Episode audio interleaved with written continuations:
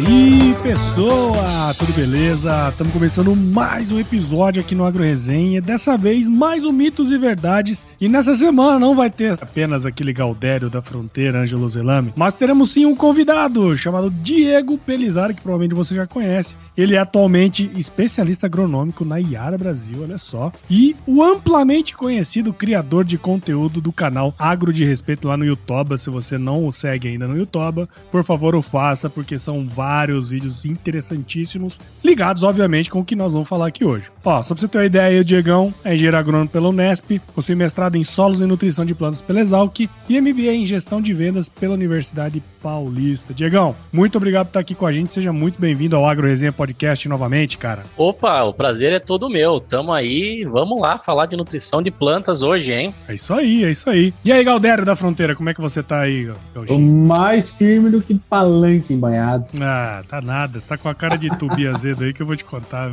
Tô curtindo essa tua voz assim, meio diferente, né, Paulo? Você viu? O que, que, faz? A males que vem para quase bem, né? Depois do meu Covid, minha voz sumiu, cara. Sinceramente, tá um negócio meio complicado. É, pode cuidar, hein? Cuidado, quem, quem faz podcast não pode ter problema na voz, não. Não, não posso. Inclusive, para quem tem YouTube é mais fácil, né? Só precisa ter a lata do Diegão aí, cara bonito, né? Aí é bom, tem, tem a voz. Bonito e, e alto, né? Alto. O cara é alto, né? É, o cara é alto. Diegão, prazerzaço ter você aqui, cara. E você que tá aí do outro lado já sabe, aqui no Agro Resenha Porteira não tem tramela para quem busca se informar sobre assuntos ligados ao agronegócio. Então não sai daí, porque esse bate-papo aqui tá muito legal, mais um Mitos e Verdades. Então, firma o golpe que nós já já estamos de volta.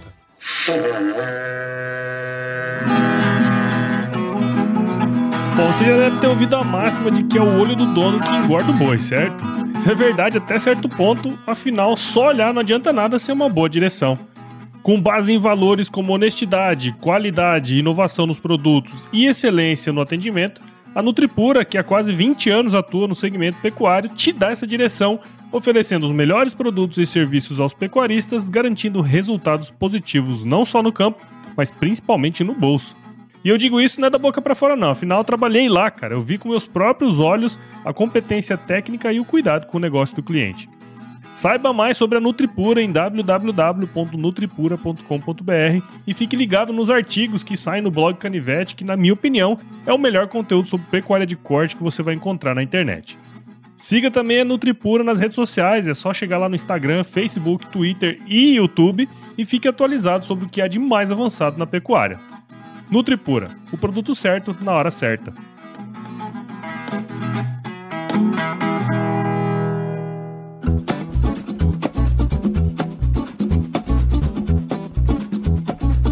Bom, estamos aqui de volta com o Diegão e para quem quiser conhecer um pouco mais sobre a história desse rapaz aqui, vai lá no episódio número 210, foi ao ar em novembro de 2021. E assim, ó, Agora estamos com um modelo diferente aqui, né, Galdério da Fronteira? Agora temos um mitos e verdades temáticos, né? E é a primeira pessoa que a gente pensou para trazer aqui foi o Diegão. Diegão, conta um pouco pra gente aí o que, que mudou do ano passado para cá, se mudou alguma coisa. E aí nós já vamos meter ficha aí no Mitos e Verdades, cara. Opa, maravilha. Pô, que honra estar tá participando aí do primeiro Mitos e Verdades temático. Agradeço demais o convite, espero estar tá trazendo bastante informação bacana. Falar um pouquinho do que mudou, né? Mudou para mim, na minha vida mudou bastante coisa, né? Você já deu o spoiler aí no comecinho, né? Falou que agora eu tô aí como especialista agronômico com Nayara. Então, já vinha há um tempo acompanhando né, o, o, o, trabalho da Yara, né? Desde o ano passado, né? Tava trabalhando com novos negócios, então você olhar para o mercado, entender o que está acontecendo. Né? Era um período que eu estava estudando bastante também a respeito de carbono. E aí comecei a acompanhar um pouco mais de perto, né, o trabalho da Yara e me conectei bastante, né? Uma empresa que eu já conhecia, já tinha usado os produtos em outras ocasiões na parte de pesquisa, né? Quando eu trabalhei com milho, com citros, com morango, né? Mas não conhecia esse outro lado, né? Uh, voltado para o meio ambiente. Né? Então, foi muito legal né, essa aproximação de conhecimento que eu tive ano passado. Comecei a conhecer um pouco mais, né, entendendo que a empresa tinha ali um, um senso de propósito muito interessante, né? E me identifiquei bastante né, com, com todas as propostas. E foi aí no algum, alguns meses atrás, né, que eu tive aí a oportunidade de fazer essa transição de, de carreira, né? E tá começando aí num, num projeto muito bacana, né? Então, ah, só para contextualizar, né? Hoje eu estou trabalhando principalmente com programas de desenvolvimento rural, com milho, em áreas que têm uma grande demanda, mas que tem uma produção muito baixa, né? Então eu participo aí junto com a Yara, principalmente aí um dos principais programas é o programa Prospera, né? Para já fica o convite para quem quiser conhecer mais, né? Pesquisar depois, que é um programa em que a, a Yara atua como a parte de nutrição de plantas, mas tem outras empresas que são líderes nos seus mercados, respectivos mercados aí que atuam também, né, para levar soluções, né, para a adoção de tecnologia desses produtores, para estar tá levando esse desenvolvimento, né, produção de milho. Então está sendo uma experiência muito bacana, né, uma experiência muito interessante. E é isso aí, cara. Então aí para trazer um, um pouco aí da, desse conhecimento, né, também é, acumulado de, de carreira e também aí tudo que eu venho aprendendo e vivendo aí junto com a Yara no, no campo. Show de bola, você viu agora o cara tá chique, hein, o Galdério da Fronteira. Deus me livre. Não, cara, eu queria um cara assim para apresentar com tanto amor a empresa que tá trabalhando, hein, cara. É, aí cara. sim, hein. Aí eu vi vantagem. Valor, Yara saiu ganhando. Bacana, Diegão? Parabéns aí pela, pela nova jornada e realmente aí essa nova estrutura de mitos e verdades que vai ser bem melhor, né, Paulo? Bem Não vai melhor. ser só eu, Paulo, falando abobrinha aqui, né? Vai é. ter um cara top para falar coisa boa, né? Então, seja bem-vindo e Bacana, bacana. Parabéns aí pela trajetória. Valeu, valeu. Já pensou, eu e o Ângelo Zilano falando mitos e verdades da fertilidade do solo e tal? Ia ser uma merda, né? Por isso que a gente traz aqui o Diegão Pelizari, que é o cara. E aí, pra gente começar, Diegão, a, aos mitos e verdades aqui, cara, queria que você falasse pra gente uma dúvida, né? Que muitas vezes as pessoas têm, que é a seguinte, cara. Existe o calcário e existe o gesso agrícola, né? Os dois, eles servem para corrigir a acidez do solo? É mito ou verdade, cara? Bom, vamos lá então, Paulo. Não vem com depende não, hein, pô. Nessa afirmação, eu acho que a resposta é bem clara, mas eu antes de dar a resposta aí para vocês, para os ouvintes, eu vou contar uma história breve aqui de como que, que eu no início da carreira tive essa resposta, né? Quando a gente sai para o mercado é interessante que parece que a gente dá uma esquecida de tudo que a gente aprendeu na faculdade, né? A gente fica inseguro, de repente parece que todo mundo sabe mais que a gente, de repente parece que a gente não sabe nada. Né? E de fato a gente não sabe muita coisa mesmo, né? Mas é, o, o, interessante foi, né? Passei por uma experiência que eu estava trabalhando já na, na, área de nutrição de plantas, eu estava montando ensaios, eu não me lembro exatamente qual que era a situação, qual cultura que era, mas eu lembro que tinha ali um, um entrave entre, ah, vou usar um calcário, daí uh, ia usar o gesso, e aí teve um, um, um, colega, um agrônomo mais experiente, né, que chegou para mim e falou: não, mas você vai usar o gesso? O gesso tem cálcio, né? Então você está considerando o que, que esse cálcio vai neutralizar no pH do solo? Eu falei, puxa vida, né? Como eu não sei de nada mesmo, né? Deixa eu pensar um pouco mais a respeito como é que, que, eu vou fazer aqui. E aí, na época, eu estava começando a ter bastante contato com o professor Casagrande lá na UFSCar, né? Um cara super fera em fertilidade do solo. E eu ia bastante lá discutir essa parte com ele. E aí eu fui lá e comentei com ele, né?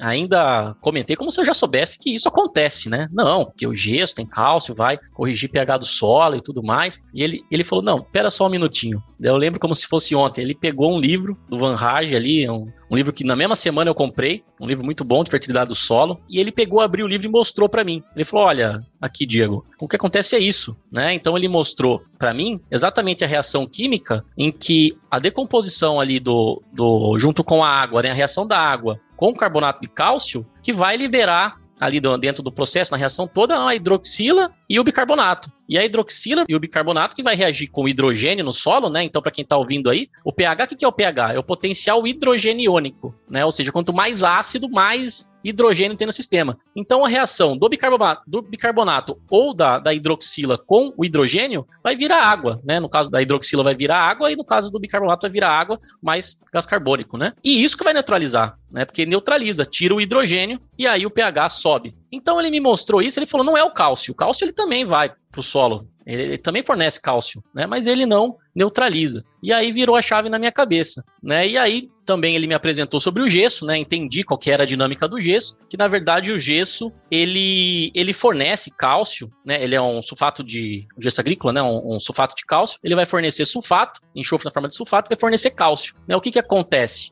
Ele não, no, no processo de, né, de, de, fornecimento desses, desses elementos, não tem a hidroxila nessa história. Então ele não, não neutraliza. Então é mito. Ah. E aí agora, explicando, terminando a explicação, é, ele tem uma outra função muito importante no solo. Não é porque ele não corrige o pH, né, a acidez do solo do pH, né, que ele não tem uma outra função. Então ele tem uma função de estar tá neutralizando o alumínio. Né? Então, o, o, cálcio junto com o enxofre né, forma um parione que, que não tem carga, então ele tem uma mobilidade no solo, ele desce para camadas mais profundas do solo, que depois eles se separam e tem uma reação ali do que pode ser tem várias reações que podem acontecer, uma das mais comuns é do, do próprio sulfato com o alumínio, deixando o alumínio junto com o sulfato e numa forma que não é tóxico para a planta, né? Então, é um insumo muito importante, mas principalmente para estar tá neutralizando esse alumínio em subsuperfície, tá levando cálcio em profundidade, tudo isso é muito importante para o crescimento radicular das plantas, mas de fato, ele não corrige a acidez porque ele não fornece hidroxila para o meio, nem nada, nenhum ânion que vai reagir com o hidrogênio, né? E isso é muito legal, né? Que daí nesse, nesse momento eu aprendi duas coisas. Né? Eu aprendi que você não pode acreditar em tudo que os outros falam. Tem você pesquisar e estudar antes, né, também, né? Ou depois, né? Para você entender, você conversar com mais pessoas, né? E, e, formando seu senso crítico. E o segundo que eu aprendi o que, que realmente neutralizava a acidez, né? E, e se você que está ouvindo aí não conhecia ainda, eu acho que isso é importante, né? Porque ele te desbloqueia uma série de conhecimentos sobre a dinâmica de, de, de íons no solo, né? É, só um, um, exemplo, né? O próprio nitrato, que é uma das formas que a planta absorve de nitrogênio, quando a planta absorve o nitrato, ela libera hidroxila, né? Também no solo. Então o que, que acontece? Ele também ajuda a neutralizar o hidrogênio. Então você começa a entender uma série de outras coisas que são importantes para entender essa dinâmica aí de íons no solo, que é muito importante para a nutrição de plantas. E aí, Gauchinho, você entendeu alguma coisa não? a cara dele. Paulo, Paulo, vai dar muita vergonha dos outros mitos e verdades. Você não tá vendo aí do outro lado, não, mas ele tá com a cara assim de paisagem. Imaginou você tendo que responder essa pergunta, Ângelo? Essa matéria faz uns 12 anos, 13 anos que eu fiz, né? Ela tá vendo que eu tô ficando velho também, né? É, mas eu lembro, pior que eu lembro, cara, disso, que eu fiz no técnico agrícola também e tal. Me, me lembrou um monte de coisa bacana, né? Isso aí. É, a profundidade que o Diego traz aqui é, é fácil, é, não, hein? É mais técnico, né? É mais técnico. Mas legal, esse é um, é um mito bem interessante, né? Porque acho que uma coisa que você falou que eu achei bem legal é justamente esse ponto, né? Que às vezes você tá ali no campo, isso acontece com todo mundo, né, cara? Você pega o que os outros falam como verdade, né? O que os outros falam como verdade, como se, né, você não tivesse estudado porra nenhuma, né, cara? E no fim das contas era só ter aberto um livro. Era a coisa mais simples do mundo, Exato. né, cara? Então, Exato. fica a dica aí, acho que uh, esse é o principal ensinamento aí que eu tirei desse, desse mito aí seu, cara. Legal pra caramba. E, e eu tirei um outro, cara, que a gente precisa ir a fundo nas coisas, né? Procurar ajuda, pedir ajuda e ir a fundo. Não dá pra ficar papagaio de pirata aí falando que os outros falaram, né? Ou você vai na fonte mesmo e entende, né? Ou, ou você vai falar ele, né? Ou vai fazer caca, né? Isso aí que, que é pior. E, e, é claro que as pessoas falam na boa intenção, né? Mas a gente tem que ter o senso crítico e não ser a pessoa que vai falar sem ter o conhecimento também, né? Senão a gente pode estar tá prejudicando alguém também, né? Vai você, Galdério. Bacana, então. Depois dessa explicação topzera aí, bora pro segundo mitos e verdades. Tiagão, a análise de solo tem que ser de 0 a 20 centímetros. Hum, boa, Ângelo. A gente acabou de falar aí, ó, que, que o gesso vai em profundidade, né, cara? Será que. É, já, já tá deixando ali um. uma, deixando uma deixa. Uma dica ali, uma deixa, pra quem tá ouvindo chutar, né? Se é mito, se é verdade. Eu acho que, que é difícil, né? Tudo que é muito afirmativo também dentro do agro, né? Que nem o Paulo brincou, né? Não pode falar depende, né? Mas tudo que é muito afirmativo sempre tem alguma coisa ali que pode não ser, né? Pensando em análise de solo, né? Até experiências recentes aí, bom, experiências acho, da carreira toda aí, né, e recentes principalmente, né, a gente ainda tem muita dificuldade de ter muita gente que não faz análise de solo ou faz análise de solo, mas está faltando componente ou não tem informações suficientes ou acaba fazendo uma amostragem incorreta, né? Então acho que fazendo uma reflexão assim, a gente tem vários níveis, né, de, de evolução no, no se fazer realmente uma análise de solo ideal, que tem as informações que a gente precisa para fazer um trabalho mais, uh, mais eficiente, né? E agora, em cima da pergunta, é, eu vou dizer que é mito, porque Primeiro, né, eu acho que o que é importante, e aí deixar uma mensagem para quem está ouvindo, né, sempre que for fazer uma amostragem de solo, fazer uma interpretação, né, tá trabalhando com uma recomendação de, de adubação e de calagem, é importante você se localizar qual que é o material, né? Qual que é o material de literatura, o boletim técnico que você vai utilizar para fazer aquela recomendação, né? Qual que é a informação que você vai utilizar? Porque cada boletim, vamos dizer assim, que tem os boletins oficiais por regiões, tem outras informações de outros autores também, ele vai trazer uma particularidade, né, em que ele foi calibrado. Então, ele vai ter uma recomendação que se você não fizer uma, uma amostragem de solo de acordo com aquilo que foi testado no boletim, né, o que, que esses autores normalmente fazem, né, ou eles fizeram? Eles fizeram vários testes em determinada profundidade de solo, testaram o, os valores daqueles nutrientes no solo com determinados extratores, uh, e com esse resultado ele, eles fizeram uma correlação com o quanto que a planta produzia, com o quanto que tinha de nutriente na planta, e por isso que tem essa, essa correlação, por isso que é importante levar isso em consideração. Por que, que eu estou falando isso? Né, se a gente pegar né, eu tenho uma, uma literatura aqui que vem da, de uma empresa né, que tem 30 anos de experiência em cana-de-açúcar, por exemplo, e que eles têm uma puta base de dados e eles têm isso relacionado com zero a 0 a, 0 a 25 centímetros de profundidade. E depois 25 a 50. E eles fazem essa relação de produção com, com essas profundidades. Então, se fosse usar, por exemplo, esse material, para fazer uma recomendação, você teria que usar né, essa correlação, diferente do boletim do, do IAC, né, que usa o de 0 a 20, né, e também, claro, né, como o Paulo deixou a deixa aí, do 20 a 40, porque é no 20 a 40 que a gente vai ver uma série de coisas, né, principalmente se tem enxofre, né, o enxofre é um ânion, ele, ele vai em profundidade mais, né, então é comum a gente ter o acúmulo de enxofre em profundidade, na maior parte dos solos aí, né, que de carga variável, no pH corrigido, e também ver se não tem alumínio, se tem uma necessidade de fazer uma gessagem, né, para estar tá corrigindo aí a subsuperfície. Né? Então, é, vamos dizer assim, é um mito. O, o produtor é um primeiro passo, ele nunca fez, né? Mas é muito importante fazer de 20 a 40. Se a gente for pegar aí os campeões do SESB,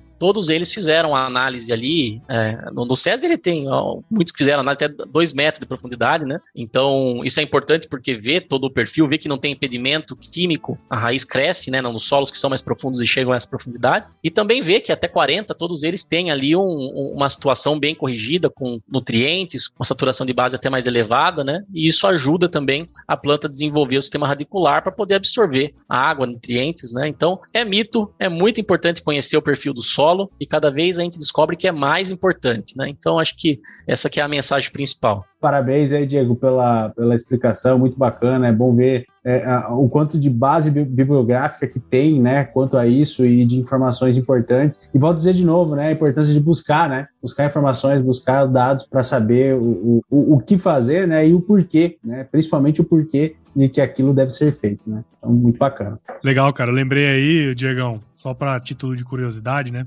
Quando eu trabalhava com manejo de pastagem intensivo, a gente sempre dava recomendação de fazer de 0 a 20 e 20 a 40. Por que isso, cara? Porque pastagem altamente produtiva, né? Você tem que chegar, às vezes, a V% de 80, né? Pra, porque a quantidade de extração é muito grande, né, cara? Então, se você souber um pouco mais como é o perfil do solo um pouco maior, né? As informações do perfil mais profundo, com mais profundidade, isso aí pode ajudar bastante nessa questão, sabe? Então, é, é bem interessante você ter falado isso aí, porque vai de encontro com, com o que eu também fazia lá no passado, cara. Bem legal isso aí também. Legal, né, Paulo? Com certeza. Imagina também a cultura que tá passando ali por um período de, de veranico, que tá passando um período sem chuva. Se ela tiver a raiz lá no fundo, não tiver impedimento, né? Tiver uma uma condição para ela crescer, a gente conhecer e conseguir fazer ela desenvolver, ela vai conseguir passar com muito mais tranquilidade e se manter produtiva nesse período. Né?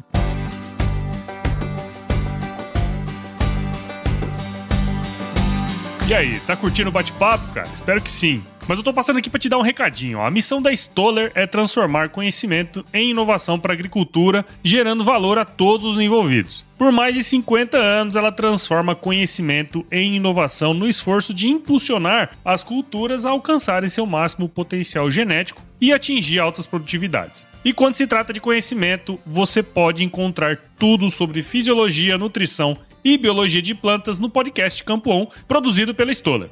Lá, um time de especialistas aborda assuntos relacionados às principais culturas agrícolas e, como você já sabe, você pode escutar quando, onde e como quiser. Aprimore o seu conhecimento no site da Stoller, o www.stoller.com.br. Lá você vai encontrar vários artigos técnicos e o link para assinar o podcast Campo On no Spotify. Lembre-se de seguir a Stoller no LinkedIn, Instagram, Facebook e YouTube. É só procurar por Stoller Brasil. Isso é inovação, isso é Stoller.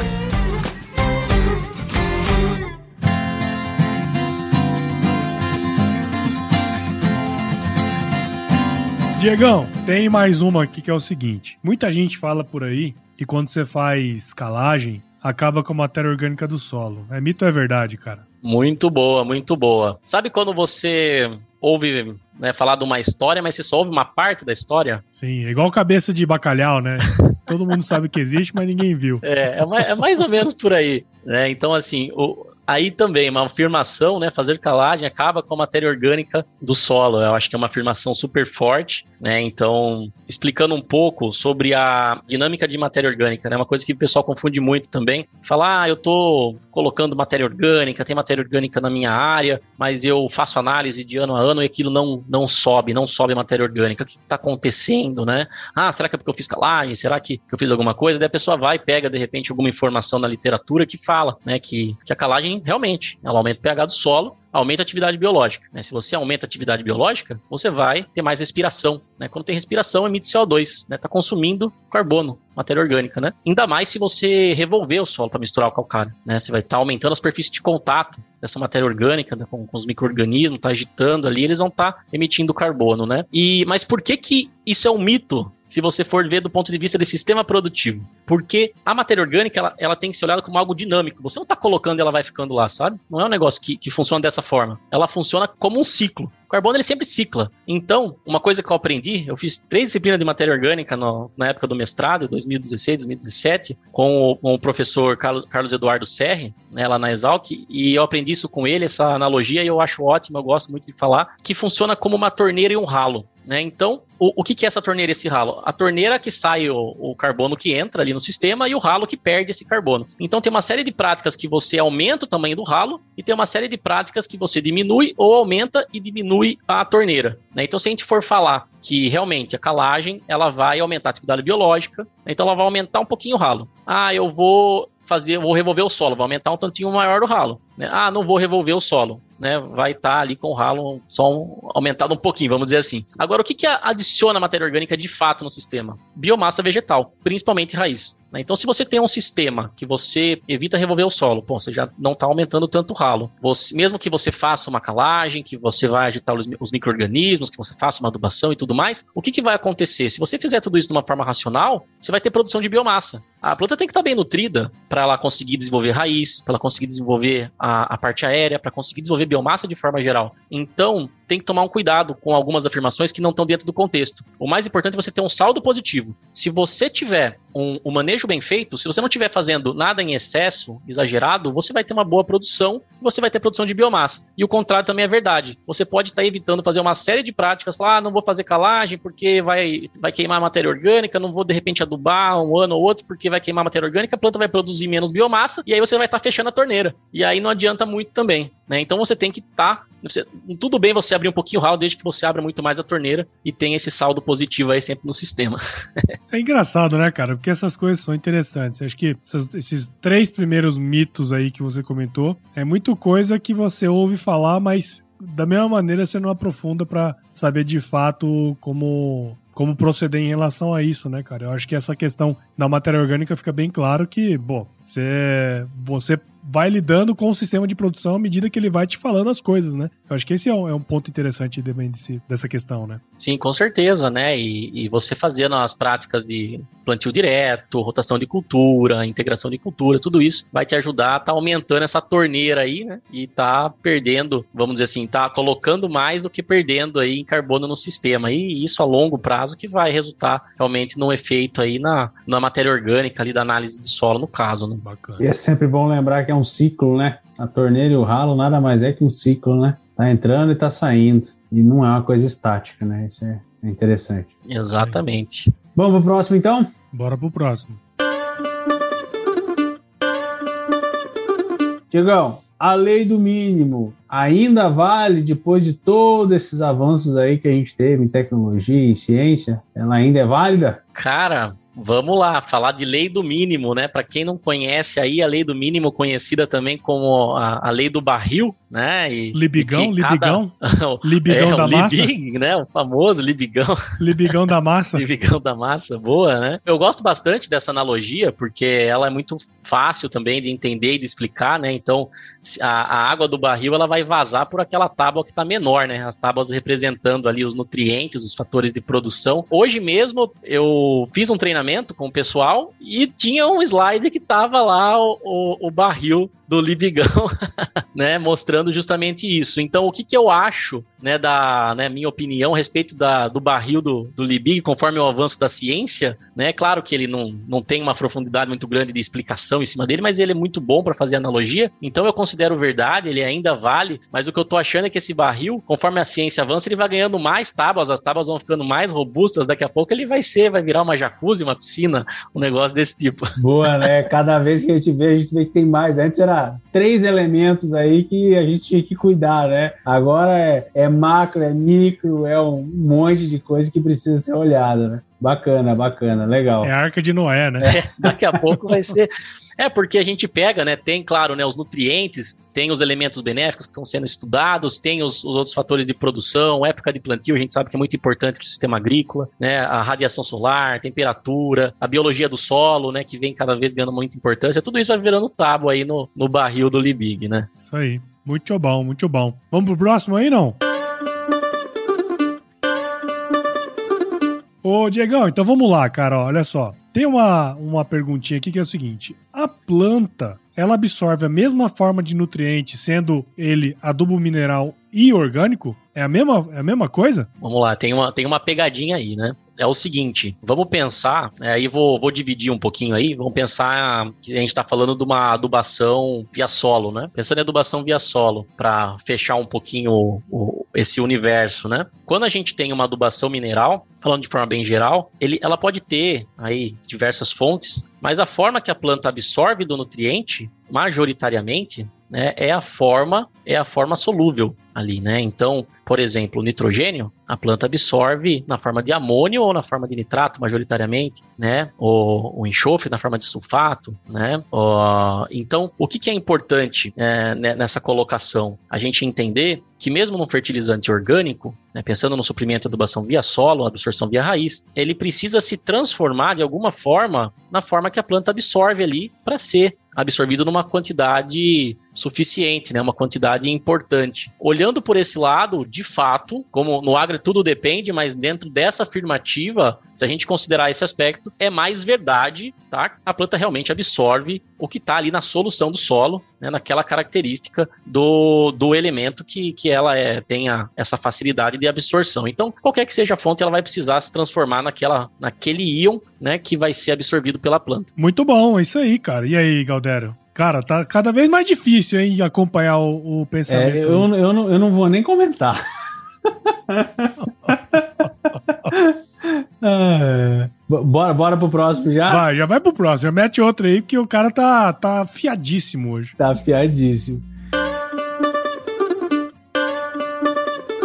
As fontes de fertilizantes são todas iguais no final de contas, Diegão? Tanto faz a, a fonte? É uma boa pergunta, né? Para explicar melhor, acho que a, o, o tema anterior, né? Porque mesmo a planta absorvendo a, as mesmas formas ali, os mesmos íons, né, a fonte muda muito, né? Então a gente volta lá no 4C das, da nutrição de plantas, que, que é muito importante, que a gente precisa estar tá melhorando para melhorar a eficiência dos fertilizantes, que é a fonte, a dose, a época de aplicação e o local onde vai ser aplicado. Né? Então tudo isso é importante para a gente entender a melhor forma de uso do fertilizante. Então vamos pegar, por exemplo, os exemplos anteriores. Se a gente tem uma fonte mineral, normalmente maioria, a maioria das fontes minerais, elas são altamente solúveis, contra uma fonte orgânica que precisa passar por um processo de mineralização no solo, de ataque de micro-organismos, um processo para, no caso do nitrogênio, do, do fósforo, do enxofre, por exemplo, eles têm que passar por essa decomposição, vamos dizer assim, né, para que ele consiga liberar aquele nutriente para a planta absorver, né, da, no mesmo formato do fertilizante mineral, vamos dizer assim, de uma forma bem ampla, né? É claro que a gente tem também fontes minerais que são menos solúveis, que elas precisam passar por processos no solo para estar tá liberando esses nutrientes. Mas o que, que eu quero dizer com isso? Que é muito importante conhecer a fonte, porque ela entra dentro da estratégia de manejo. Que, por exemplo, uma fonte que é prontamente disponível, solúvel, você vai estar tá colocando ela dentro do seu manejo nos momentos que a planta está precisando em maior quantidade daquele nutriente, né? Na dose que ela está tá precisando, está fornecendo para aquela planta dentro da característica do solo. Uma fonte menos uh, solúvel, você vai ter que manejar ela de uma forma que você coloque ela antes para que ela esteja disponível no momento que a planta precisar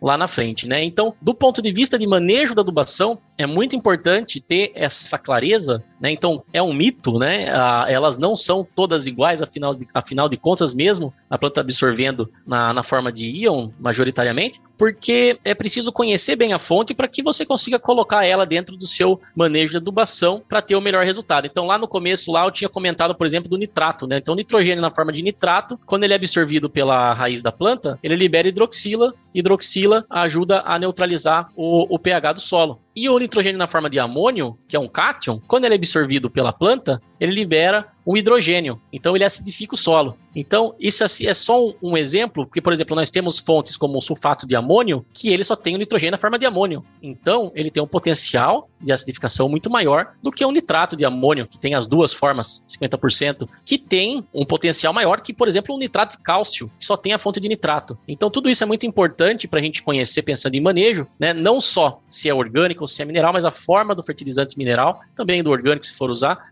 tem uma série de fatores que dependem aí da, da disponibilização desses nutrientes, né? E isso pensando só na parte realmente de manejo. Se a gente, acho que teria que ter um mito de verdade só desse assunto, porque se a gente for falar de fonte, né, a gente vai sobre concentração de nutrientes em questões de, de aspectos logísticos, de estar tá transportando, né, esses nutrientes. Então, quando a gente tem maior concentração de nutrientes, a gente consegue transportar mais nutrientes também, né? Operacionalmente no campo também, algumas fontes que a gente consiga aplicar na máquina, a gente vai ter que mexer muitas vezes ali, né, na, na fórmula que a gente vai usar do fertilizante para que se adeque àquela condição, né, dependendo do nível de tecnologia que o produtor tiver para fazer essa aplicação, né? Se é plantio, se é cobertura, né? Então tudo isso, né? E, e, falando só desses aspectos de absorção, fora formas de perder esses nutrientes no sistema, né? Então é muito importante, né? Conhecer a fonte do fertilizante. E se a gente for para um outro lado, né? Sair um pouco da adubação, que do manejo de adubação, que já tem uma série de fatores, assim, que eu pude explorar rapidamente cada um, assim, é, ou, ou, uma parte deles, né? Nós temos também a, a cadeia de produção de fertilizantes, né? E dentro da cadeia de produção de fertilizantes, a gente tem um outro tema que envolve fonte de fertilizantes que é muito importante, que é a descarbonização. Né? Então, se a gente for pegar, por exemplo, a, o exemplo da Yara. A Yara é uma empresa que vem trabalhado bastante nos últimos anos, né, já desde 2005, né, e evoluindo em, em processos para descarbonizar a produção do nitrogênio, né? Então a gente teve no ano passado um acontecimento, eu não estava na Yara ainda, mas eu confesso que eu comemorei porque eu falei, meu, isso aqui é muito legal, né? Como engenheiro agrônomo, ver esse avanço da ciência de conseguir fazer um negócio desse ah, só para explicar rapidamente, para produzir o, os fertilizantes nitrogenados, a gente precisa sintetizar o nitrogênio na forma de amônia. Onde está esse nitrogênio? Ele está no ar. E, e, como que isso é feito? Isso é feito com um gasto energético muito grande. E qual que é a principal fonte para realizar esse processo? É o gás natural, né? Que é um combustível fóssil, né? Um recurso não renovável, né? Então, para chegar no, nos finalmente aí, né? O que, que eu vi? Foi a notícia, né? Em setembro do ano passado, que, que a Yara estava fazendo uma parceria com a Raizen para o fornecimento, né? A Raizen fornecendo biometano para estar tá sendo implementadas as primeiras iniciativas para estar tá usando esse biometano para substituir o gás natural para a produção da amônia, que tá, ficou conhecida como amônia verde, né? Já tinha outras iniciativas lá na Europa, substituindo é, o gás natural com, com outras fontes de recurso natural renovável, né? Mas no Brasil isso é inédito, né? Isso é, isso é pioneiro no sentido de usar o biometano. E se a gente for pensar, aí o Paulo, né, que já trabalhou muito tempo na parte agropecuária, quanto de resíduo que tem né? A gente está falando do setor sucroenergético, mas se a gente for para de produção animal, né, né, Paulo? E o Ângelo também, né, já tem essas experiências, né? O quanto de resíduo que a gente tem no Brasil que poderia ser produzido biometano que vai ajudar a fazer uma amônia verde, que, que a amônia reagindo com diversos tipos de, de ácidos ou outros elementos, ela vai dar origem aí a, aos fertilizantes nitrogenados, né? E esse fertilizante ser um fertilizante verde, né? Então isso envolve a economia circular, envolve o reuso né, de, de resíduos. Então isso é muito legal porque acaba trazendo para o mercado também um novo conceito, né? Então não é é muito importante a parte técnica das fontes para a gente posicionar e aumentar a eficiência dos fertilizantes, mas pensando nessa parte de carbono, né, a Yara tem um objetivo muito claro de até 2050 ser carbono neutro. Né? Então, isso é uma iniciativa que está buscando, está realmente fazendo de fato algo relacionado a isso. E com esse processo reduz muito, né? Porque não usando uma fonte como um gás natural, você consegue né, a tá reduzindo. É claro que isso precisa ser aperfeiçoado, precisa ser implementado para estar tá sendo feito em escala maior, né? Mas já é um início de um processo aí que, que começa a abrir um novo mundo né, para um, os fertilizantes minerais que, que vai trazer um benefício não só como já traz, né, para a parte produtiva, como também aí para o meio ambiente, né? E é interessante você falar isso, cara, porque a gente está vindo de uma demanda muito grande, né, cara, pela descarbonização da agropecuária como um todo. Se você tem iniciativas que fazem essa descarbonização, né, antes da porteira ali, né, na indústria, né, dentro da porteira ali, a gente já tem várias iniciativas interessantes e eu acho que o Plano ABC tem tudo a ver com isso, que é essa questão do carbono de baixo carbono, agricultura de baixo carbono e tal, integração lavoura-pecuária, floresta, integração pecuária-floresta, enfim, todos os seus arranjos, né, cara? É, isso só mostra que nós estamos indo para um caminho muito interessante no Brasil, né, cara? De descarbonizar de uma maneira geral a nossa agropecuária, o que no, teoricamente é para nos dar uma vantagem competitiva muito grande, né, cara? Pois é, pois é. Eu acredito muito nisso, viu, Paulo? Eu acredito muito e acho que tem muito a, a avançar, né? Se a gente for falar de carbono no solo, né, fazendo um bom manejo, né, tem muito potencial de ter esse saldo positivo, né? E quem sabe aí, é, em breve, esses produtores estando também tendo uma receita com base nesses serviços ambientais aí que vão estar tá prestando, né? Sim, sem dúvida, sem dúvida. É, é o futuro, né? Tem que ser né? Ninguém vai ficar rico com isso, mas se puder cair uma quirerinha aí, né, não ia ser mal, não, né? É, mas um ponto importante para dar um, um, contraponto aí também, né? É que isso, tem, isso tudo tem que ser feito com muito cuidado, né? Para não quebrar as cadeias. Como aconteceu no Sri Lanka, como está acontecendo na Europa e que a gente tem que tomar cuidado, né? Porque, ok, carbono neutro, pô, legal, mas a gente tem que tomar cuidado também que a gente vive, né, com quase 8 bi de pessoas e que precisam comer, né? Então a gente sempre tem que botar na balança esses dois pontos, né? É de, claro que a gente sempre precisa estar tá vendo melhores melhores tecnologias, né, com carbono neutro, mas também pensar que precisa continuar produzindo e produzindo bastante, né, e com qualidade. Eu sempre trago essa, essa balança aí para a gente não ir só para um lado, né? A gente precisa olhar para os dois, né? E é engraçado porque a gente está vivendo um momento em que a gente viu muito é, de quem tem tecnologia, tecnologia de informação, é, se desenvolveu muito nos últimos 30 anos, né? É, porém, é, a gente está vendo que quem tem tecnologia para produzir alimento, para produzir minério, para produzir coisas básicas da economia, é, também estão é, é, em evidência nesse momento que a gente está no mundo, né? Então, a importância que o Brasil tem e a importância que isso também tem, né, de, de, de dar esse olhar, né, é, para o alimento também, né, para a produção, né. É, claro que a cadeia é toda importante, a descarbonização, é, mas é importante avaliar que a gente precisa produzir. Acho que um dos pontos teus, né, Diego, é, é, um monte de áreas aí, né, que tem um potencial muito maior de produção, né, que é um pouco do teu trabalho, né, com com pouca produção de tecnologia vai ter um ganho absurdo, né? E, e isso acho que é, que é, muito bacana, é isso que a gente deve, deve olhar, né? E se no Brasil tem isso, quantos outros lugares que a gente tem também. Exatamente, Ângelo, eu concordo 100%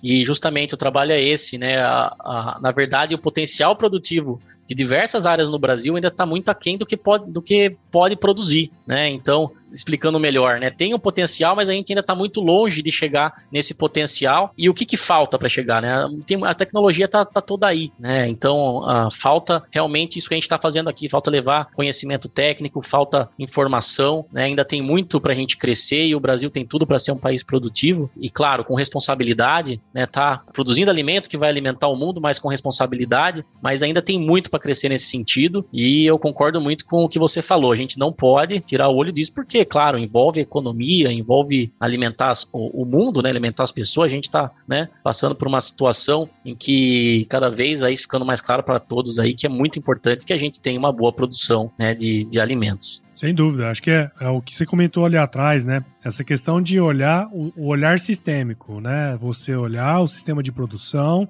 e entender que determinadas tecnologias se encaixam em determinado sistema de produção, né? Como é esse caso, por exemplo, em, em áreas que têm esse potencial produtivo muito aquém do que é preciso, do que é, pode chegar, e tem áreas no Brasil que está no potencial extremo de produção, né, cara? Então, são tecnologias e conhecimentos diferentes que você vai aplicar nesses diferentes sistemas de produção, né, cara? Não, com certeza. Beleza? Bacana.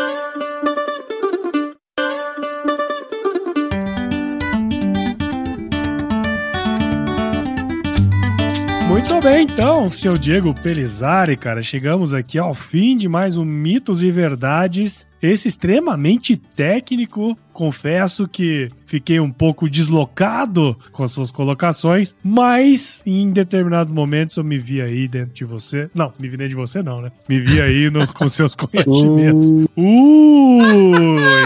Ui! Puxa vida, hein? I'm sorry, baby.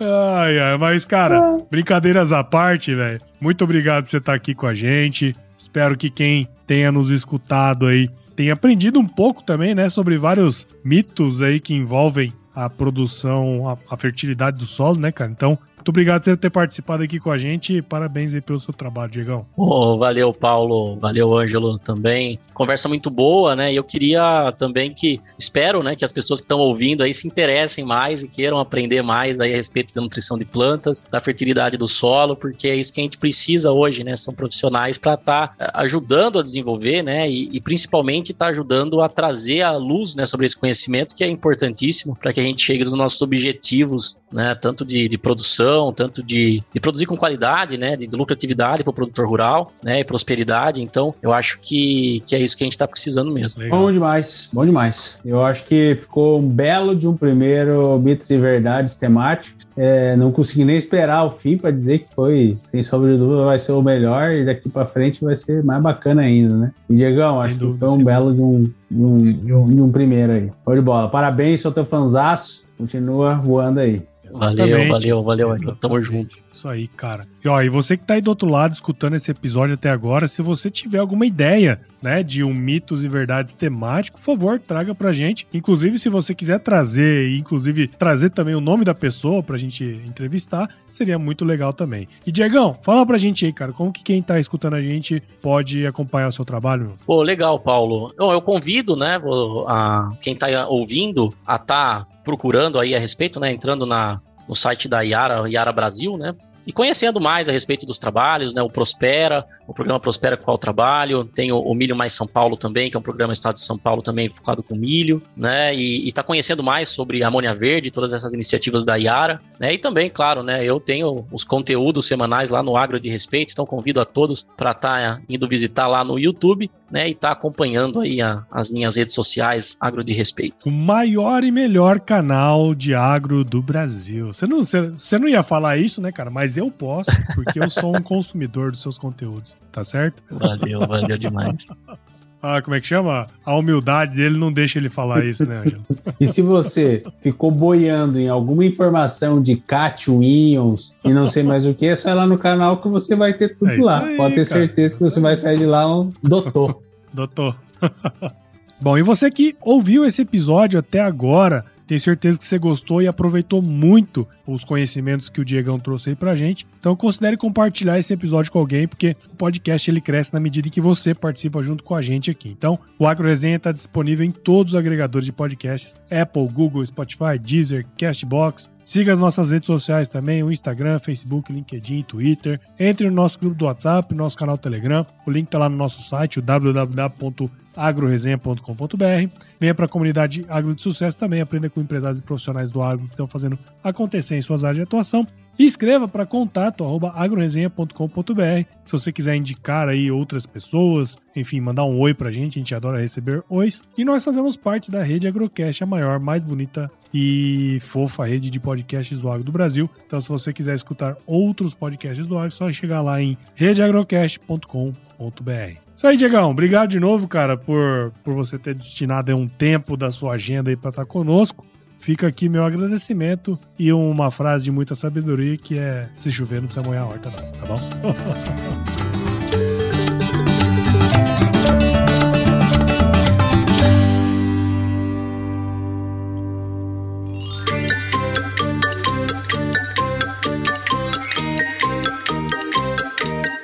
Diego, de onde, é que, de onde é que tá vindo esse sotaque? Eu nunca vi você falar com esse sotaque. Piracicabano, pô. Sotaque. Esse é de Tá Piracicaba? muito forte É, ué. sotaque? Eu sou. Ih, ih, ih, tu nunca falou assim, velho. Nunca vi você falar desse jeito. Esse Hoje ele tá com o sotaque no 12. É que é, é, é que é quase 9 horas da noite também. Eu tô. Ó, o, sotaque- noite. o cérebro vai cansando, o sotaque vai aparecendo. Tá certo.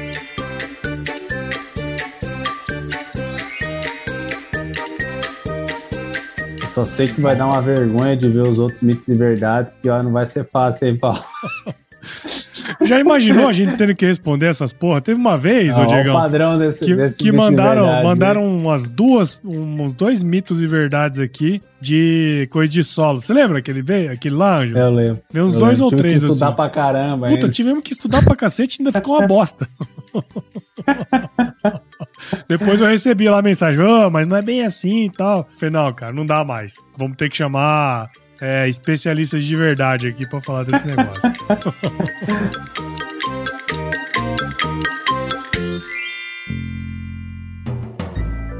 Mais um produto com a edição Senhor A.